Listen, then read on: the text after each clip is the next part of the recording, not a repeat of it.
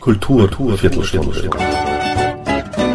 Die Podcast-Reihe von www.kulturwoche.at.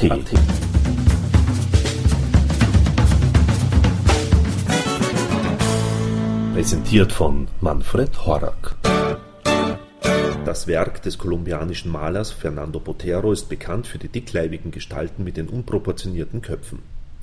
Mit dieser meisterhaften altmeisterlichen Technik wurde Botero weltweit bekannt und ist als Kritiker an den politischen Verhältnissen und dem Klerikalismus in Südamerika geachtet. Die Botero Werkschau im Bank Austria Kunstforum zeigt nicht nur skurril witzige Bildfiguren von Botero, sondern auch den Zyklus zu Abu Ghraib, Boteros Gegenschlag zu den via Medien verbreiteten Horrorfotos. Der Abu Ghraib-Folterskandal war eine Folteraffäre während der Besetzung des Irak durch die Streitkräfte der Vereinigten Staaten, die weltweit Aufsehen erregte. Dabei wurden irakische Insassen im Gefängnis vom Wachpersonal gefoltert. Aufgedeckt wurde der Skandal durch die Veröffentlichung von Beweisfotos und Videos. Botero hat sich dabei als erster Künstler von Weltrang kritisch an den Folterskandal von Abu Ghraib gewagt. Was medial ging, nämlich Fotos und Videos zu zeigen, war im Kunstbereich nicht möglich. Museen in den USA weigern sich bis heute, die Werke zu zeigen.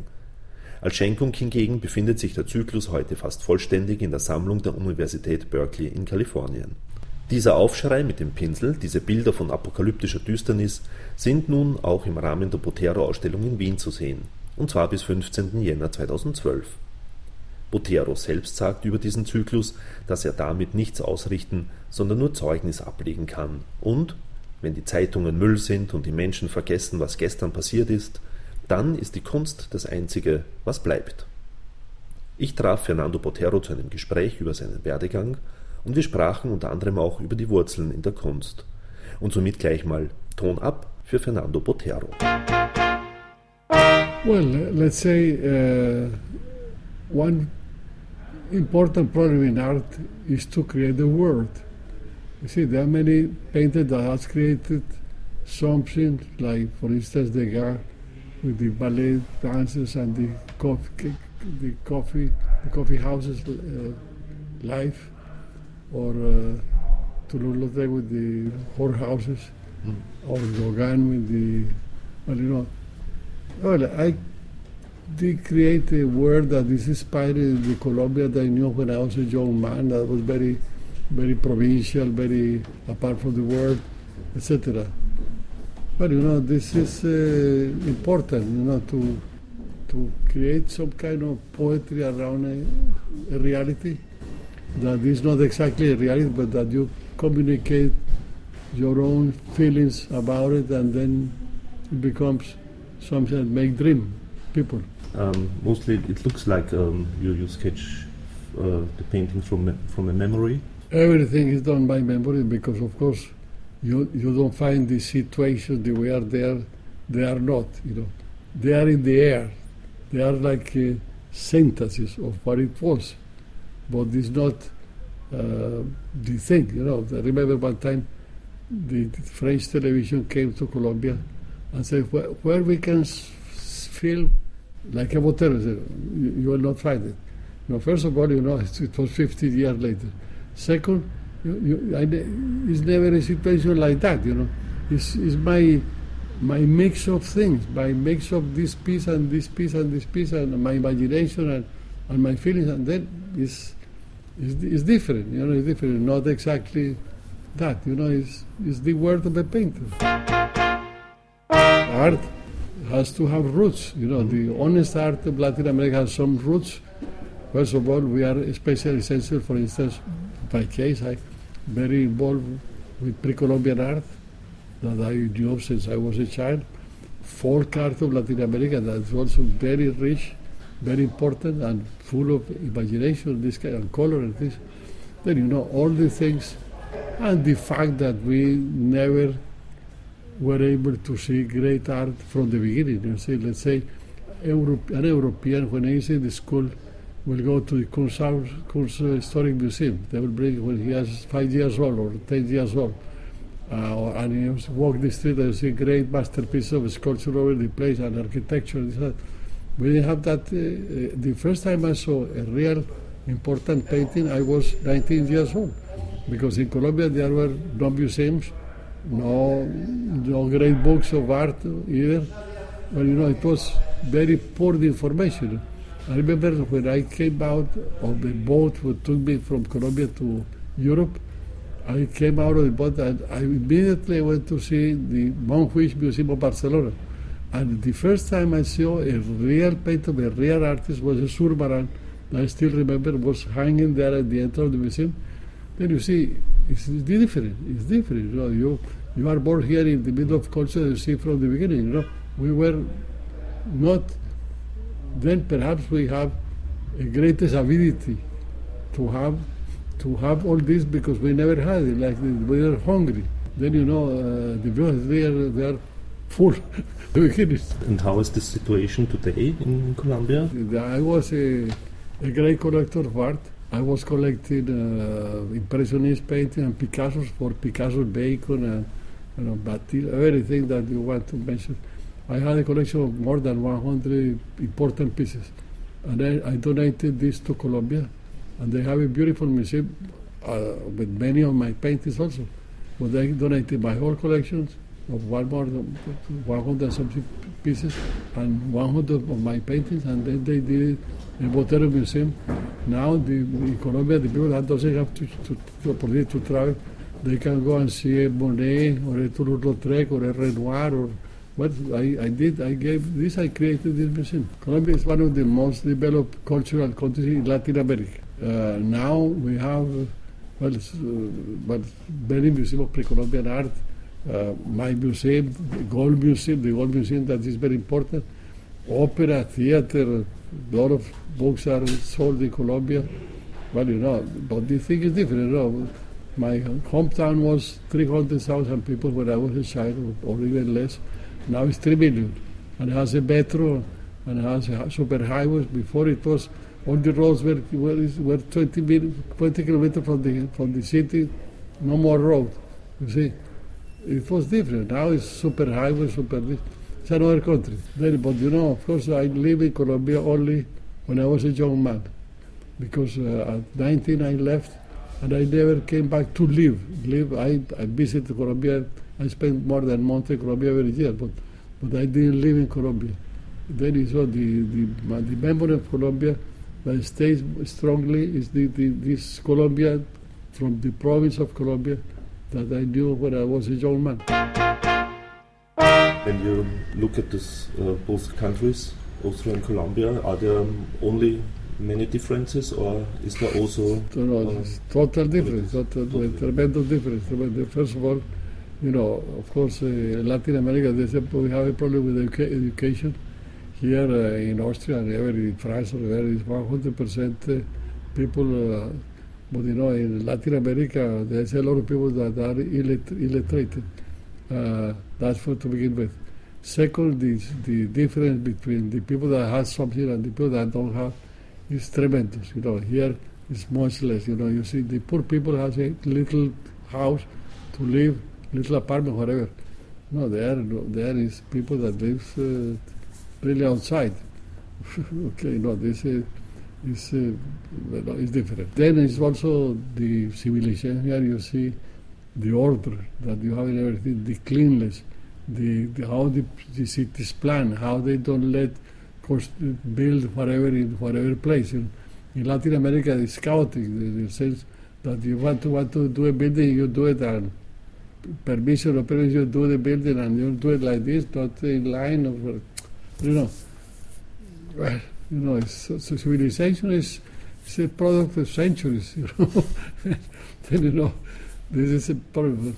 But, you know, we love the country the same or more. Not because it's poor, because it's this, because a problem, because it, we still love it more. And how is the education in, in Colombia? Well, you know, the, the college has improved a lot. I would say that in Colombia now 90% of the people has can read or write and this, the government has done a tremendous effort to educate. But the problem is that there's a lot of poverty, still a lot of poverty. When artists have a very limited influence, apart mm-hmm. to, for instance, apart this museum that I gave, and also the fact that for a country to be able to have an artist that have shown in many worlds, many cities of the world, and then it's good for the image of the country. Say, well, this this uh, man, this country, this painting is from this country, you know, and he has been shown all over the place. But that's good for the country, for the image of the country, but we cannot do anything concrete besides doing gifts to Colombia.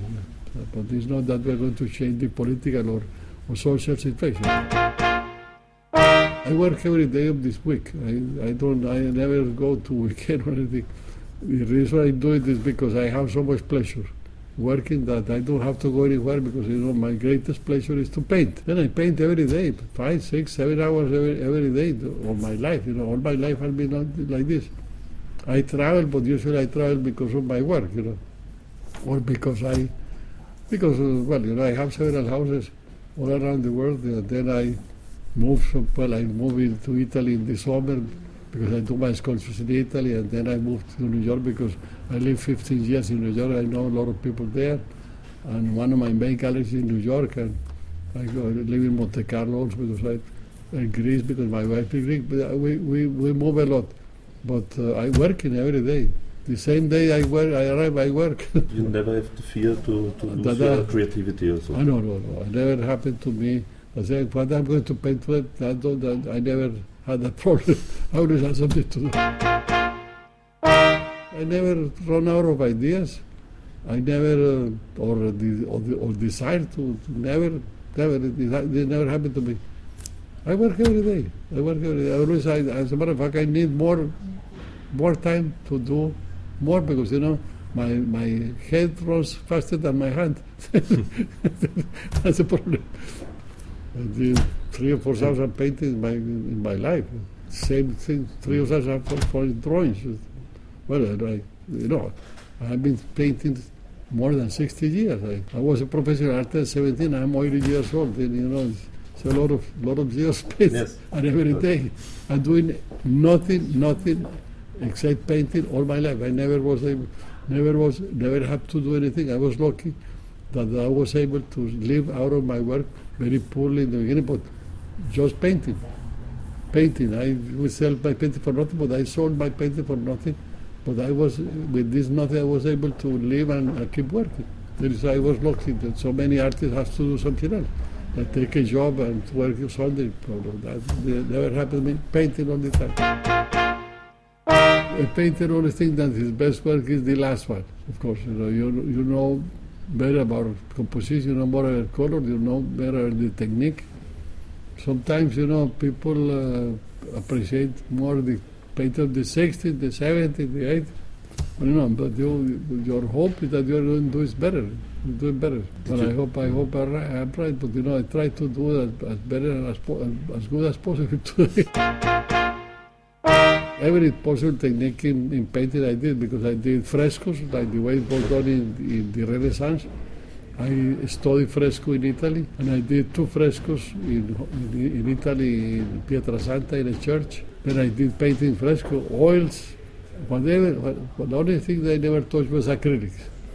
But you know, oil, sanguine, charcoal, pastel, watercolor, all the most traditional means I use it all. I didn't use the, the acrylic. I don't know, too plastic for me. I don't like it. Otherwise, I use every single medium for painting. The best thing, of, of course, that lets you express better is oil because of the capacity to correction. You know, if you do watercolor, you cannot go back. If you do a pastel, you can do it, but you make a big mess. You see, and like this, and ink, impossible. You know, in, in, in the freedom that you have in oil is special because you change, you don't like it, take it, and it's as clean as if you haven't done anything, you just do it again. Fantastic. Corrections.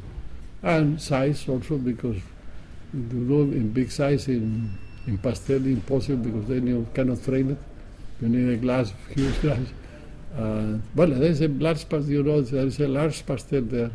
The masculine mode is for pastel large. It's almost one meter six or seventy. That's very large for a pastel. Mm-hmm. And uh, but otherwise, it's uh, it's uh, it's the oil that gives you more freedom. Well, no, I always work inside. Yeah. I have several several studios. Uh, wherever I go, I have a studio ready to paint. The process, colors, canvas, everything. Mhm. In Colombia, New York, Paris, Monaco, everywhere.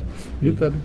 I keep ready. I arrive, paint, paint. Well, you know, if you have the if you have the feeling of color, like some painters did great paintings of coloring with with very little. It's, it's uh, for instance, uh, what can I tell you? Morandi, for instance, did some beautiful little thing with almost no color.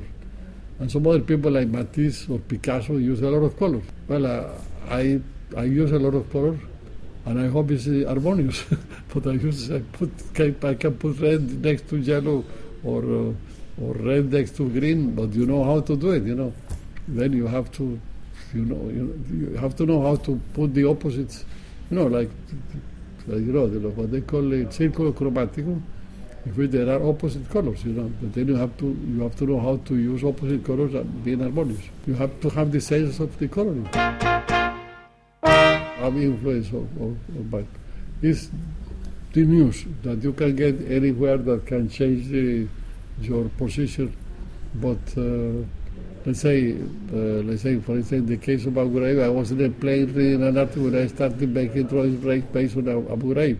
And then I started, go to a studio, started drawing again and then painting this. Well, this thing happened. Not, not, it's not that you have to have been, to have to be in Abu Ghraib to, to, to start. It's just because you read in the papers. You know, you, you are never uh, uh, witness to violence because if you are witness, to perhaps you are dead. You know, instance, I did about violence in Colombia. I never was next to the violence in Colombia because, because no, you you read, you see television, uh, read the papers, but somehow you register this in your work without being a witness.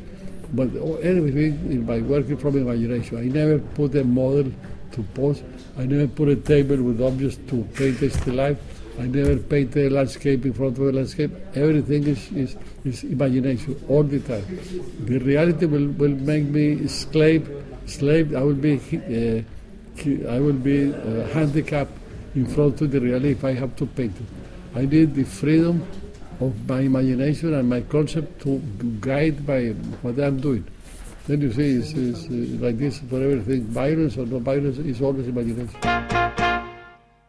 When I'm doing a subject, usually I'm so obsessed with the subject I don't do it.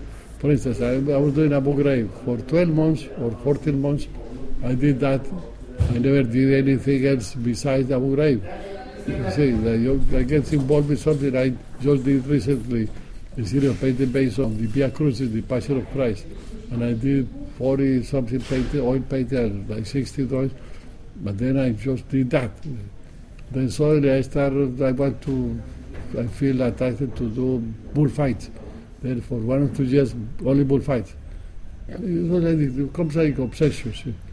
Then I do it, and then at certain moment say, okay, I did, but I don't, I don't know anything else to say, what to say for the time being. Perhaps I can come back later on, but hardly happen. Usually I do it, I did it, that's it. Thank you and good night.